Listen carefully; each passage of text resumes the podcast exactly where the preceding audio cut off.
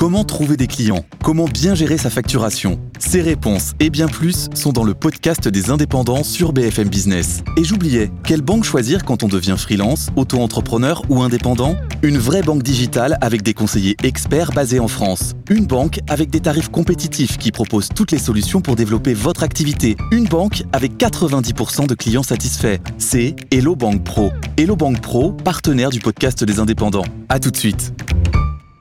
Euh, la, politique, Mathieu Croissando, tout de suite. On, a appris hier que la ministre de l'Enseignement supérieur allait à son tour présenter sa démission. Qu'elle l'avait Qu'elle l'avait présentée, pardon, suite à la loi euh, immigration, emboîtant donc le pas à Aurélien Rousseau. Sa démission a été refusée d'ailleurs. Oui, c'est tout un art la démission, hein. surtout quand elle n'intervient pas pour des raisons personnelles, mais pour des raisons politiques. Et de ce point de vue, euh, on en a eu trois exemples en, une dizaine de jours. Premier exemple, la vraie fausse démission, celle de Gérald Darmanin qui avait présenté sa démission au président de la République au soir du vote de la motion de rejet à l'Assemblée la semaine dernière et que le président de la République avait aussitôt refusé. En fait, les deux hommes avaient aucune envie de se séparer.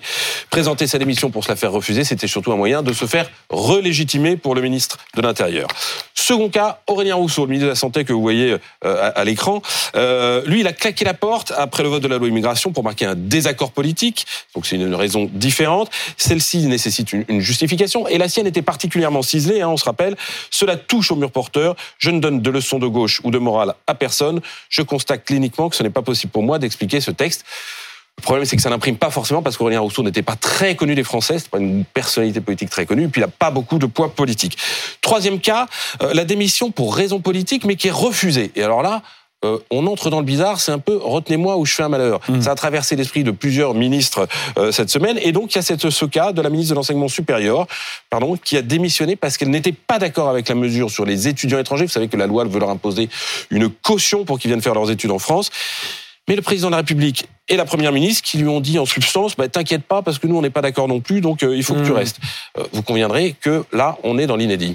Alors réussir sa démission c'est un talent. Il faut quoi? Bah, il faut d'abord avoir du poids politique, il faut ensuite incarner quelque chose, il faut enfin choisir son moment, et puis j'allais dire, il faut surtout le faire. Euh, la star en la matière, c'est évidemment Jean-Pierre Chevènement trois démissions au compteur et l'auteur de cette célèbre phrase un ministre, ça ferme sa gueule, si ça veut l'ouvrir, ça démissionne. Cette petite phrase, il l'avait prononcée en février 1983. Il venait de se faire recadrer par François Mitterrand dans ah, un conseil des ministres. Ah, ah, non, non, non, il venait de se faire recadrer par le président de la République en personne.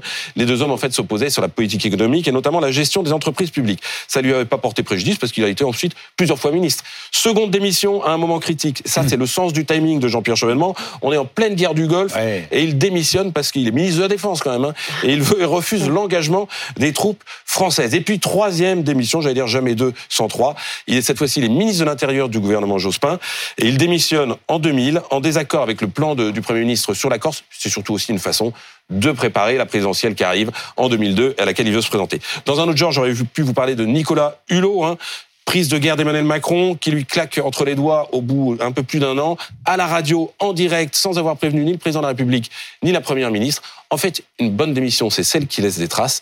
Et de ce point de vue, on peut dater une forme de rupture d'Emmanuel Macron avec les écologistes. Merci Mathieu.